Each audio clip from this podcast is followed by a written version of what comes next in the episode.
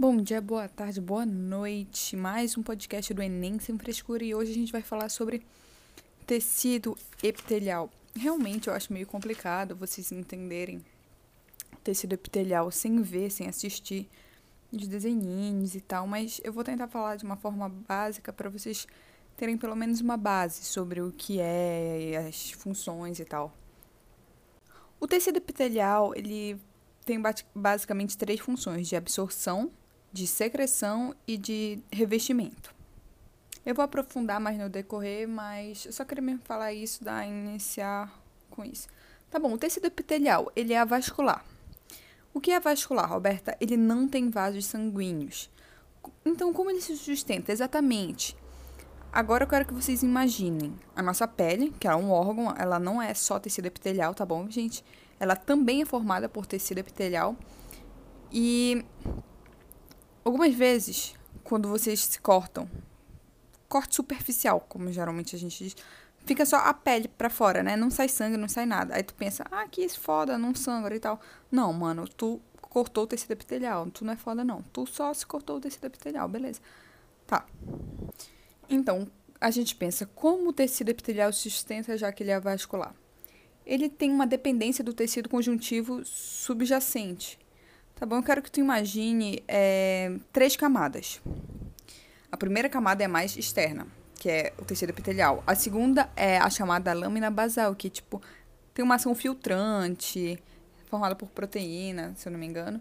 Embaixo é o tecido conjuntivo, que é a vascular, que é aí que que ele passa por meio da difusão, né? Que vocês sabem que é difusão, que sai do meio mais concentrado para o meio menos concentrado. Então, o tecido conjuntivo passa nutrientes para o tecido epitelial, que é o meio menos concentrado.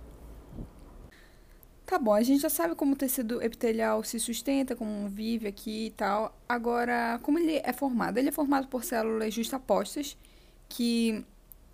Mano, essas são células juntas, entende? Imagina várias microvilosidades e elas são juntas. Pesquisem, porque é muito difícil vocês entenderem isso, deixa eu ver, tipo, pega a tua mão, abre a tua mão, abriu, agora junta teus dedos. Exatamente. É, exatamente. Isso são as células justa, justapostas. Cada célula tá aqui, né? Separada. Se tu mexer tua mão, ah, são cinco células. Mas quando tu fecha, é mais difícil a penetração de alguma coisa. Ó, tô com uma caneta aqui, eu quero passar pelos meus dedos. Mas eu não consigo, porque as células, que são meus dedos, aqui metaforicamente, estão juntas, por isso, células justapostas. E com isso ela aumenta a defesa, né? Como vocês já deram para entender, por causa tentam passar caneta e dificulta e tal. E também aumenta o revestimento. Tá bom, absorção. Primeiro, para vocês entenderem como funciona a absorção, vocês têm que saber que o tecido epitelial está no intestino. Tem tecido epitelial no intestino. Aí passa a comidinha lá, o intestino pega e fala assim: uh, nutriente. Peguei o nutriente, mandei pro sangue. Aí mandou pro sangue, vai pro sistema nervoso central. Praticamente é isso. Aí também tem a captação de mensagens, que é tipo do ambiente externo, nossa pele. Aí tem os neuroepitélios, que ele capta a, a, a informação externa e passa pro sistema nervoso central, que interpreta essa informação. Tipo, toquei aqui, alguém tocou na minha costa. Aí, quem tocou vai tocar no tecido epitelial, né? Aí os neuroepitélios captam essa informação e passam pro sistema nervoso central, central que vai interpretar essa informação e vai falar assim, olha, tem alguém te chamando atrás, vai, vira para trás fala oi ou ignora. Depende da pessoa, do pensamento, mas isso não tem nada a ver com, com, com o tecido. Tá, agora a gente vai falar de secreção. Secreção é nada mais, nada menos do que a liberação de substâncias úteis, tá bom? Tipo saliva, suor, lágrimas, essas coisas. São três tipos de secreção glandular. É. Pá, pá, pá. Tá, para ocorrer essa secreção, o tecido epitelial ele adere no tecido conjuntivo, beleza? Beleza. É, é tipo aí, é tipo assim. Tem o tecido epitelial, bonitinho. Aí faz um BUM! Tipo um buraco no tecido conjuntivo. Tipo tem meio que cria um canal pro tecido conjuntivo, mas esse canal é fechado, tipo, só imagina uma espinha mais para dentro, entendeu? Tu entendeu? Beleza. Eu sei que tu entendeu porque tu tem uma mente muito boa, tu vai entender.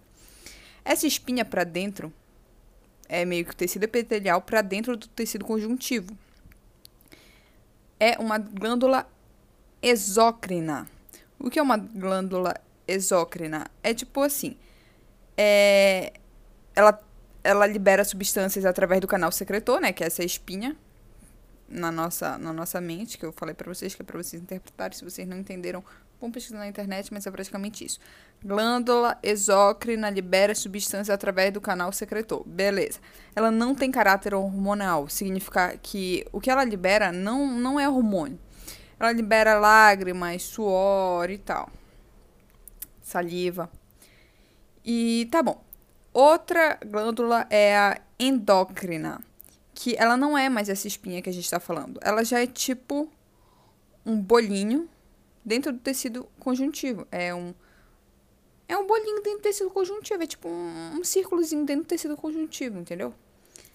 Que opa. Que, que, que, que o que? Ah, tá bom. Que ela libera substâncias no sangue. Então, como, como ela não tem para onde liberar, já que, já que a glândula exócrina tem o canal lá, ela não tem. Ela fala assim: ah, vou liberar aonde essa merda? Vou liberar no sangue. Então, ela libera as substâncias no sangue. Como ela tá puta, né, que ela tá liberando sangue, pô, não tem essa exclusividade de pegar e liberar em outros lugares, vou também ser caráter hormonal, caralho. Então aqui eu, eu vou eu vou liberar, por exemplo, tireoide, hipófise, adrenais, sei lá, ela fica puta e ela fala aqui, olha, eu não tenho, eu não tenho, não tenho canal, mas eu também vou ser mais foda que que tem canal, porque agora eu vou liberar hormônio, porra. Ah, ela libera hormônio lá no sangue que tecido conjuntivo, tá? Porque ela tá no tecido conjuntivo. E a terceira e última glândula é a glândula anficrina. Anficrina. Ela é mista. Então ela é parte exócrina e parte endócrina. Ela é tipo, ela tá no pâncreas, nas ilhotas. Mano, essa glândula é complicada, mas tem que saber que ela é mista, tá, Roberta? Eu falo por mim porque, tipo, praticamente eu sei que só eu que escuto esse áudio e eu sei que só eu que vou usar esse áudio no futuro, então. Foda-se. Roberta tem que saber que é mista essa merda, tá? E tem alguma coisa a ver com pâncreas. E também com ansinos, que é exócrino, e ilhotas lander. Porra, nome complexo. Olha teu caderno de resumo depois, Beta. É ilhotas lander, que é endócrina. Ela é mista, mano. Finalmente, por último, a gente vai falar do revestimento, mano. Revestimento. Revestimento, revestimento, revestimento. Epiderme e derme. É, são regiões da pele, beleza? É, epiderme é o epitelial e a derme é, é formada pelo tecido conjuntivo. E também tem a hipoderme, tá bom? Só, só que, um, que é a camada mais profusa, profunda da derme, que é tipo um tecido adiposo e tal. Tem a ver com o aumento dos lipídios, mas não é muito importante. Na verdade é importante, mas tipo, não tem muito a ver com o que eu vou falar agora. Então, ai, tem a ver. Se tu quiser, se tu quiser prestar atenção, se tu não quiser, olha no teu resumo depois, Roberto. Beleza. Epiderme é externa, composta pelo tecido epitelial, e a derme é constituída pelo tecido conjuntivo, que na derme tem a hipoderme, que é a camada mais profunda, que é do tecido adiposo. Beleza? Beleza. Do meu resumo, que tu precisa saber agora é que o pelo é um isolante térmico. É homotermia. Homeot... Homeotermia, tá bom? Os pelos são isolantes térmicos. Homeotermia. Beleza. Principais glândulas são as sudoríparas, síntese de suor, né? Manutenção da temperatura Mano, é que tipo assim, tu faz atividade física, aí tem um aumento da temperatura corpórea. Aí tu sua. Eu tenho que falar isso muito rápido, beleza? Tá bom. A ausência de suor é ruim porque ocorre a desnaturalização enzimática, diminui o metabolismo, beleza? É, por isso dá febre, mano. Quando tu sua e tu tá com febre, isso é bom, tá?